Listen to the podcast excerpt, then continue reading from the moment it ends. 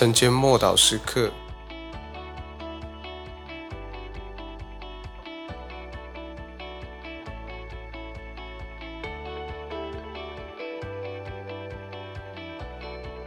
出黑暗入光明。使徒行传二十六章十七到十八节，我也要救你脱离百姓和外邦人的手。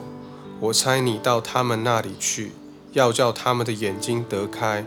从黑暗中归向光明，从撒旦权下归向神，又因信我得蒙赦罪，和一切成圣的人同得基业。有一道界限划过全世界，它划分了黑暗与光明，生命与死亡。虽然有许多人驳斥有一这道界限的存在，就连某一些的基督徒也拒绝这样的说法跟想法。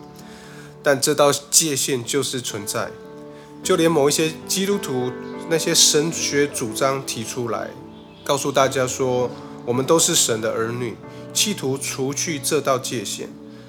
这类优秀的人士认为基督徒高人一等，但基督徒并没有比别人优秀。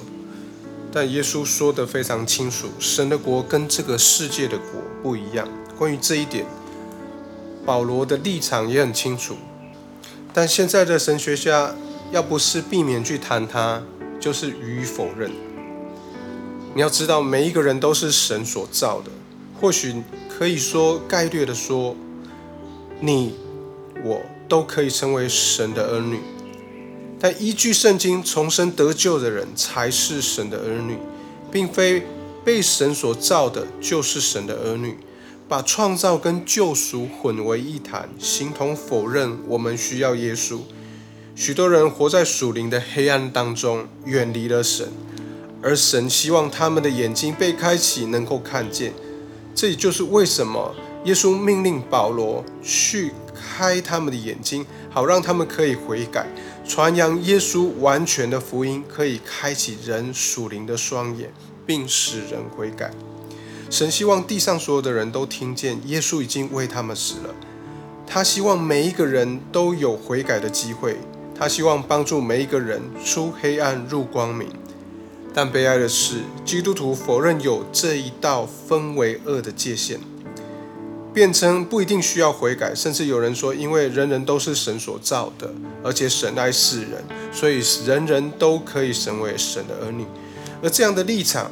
会误导人，让人落入谎言和不是真理的信念当中。你知道这一切并不能引人的灵魂得救，反倒落入了堕落和欺骗的谎言当中。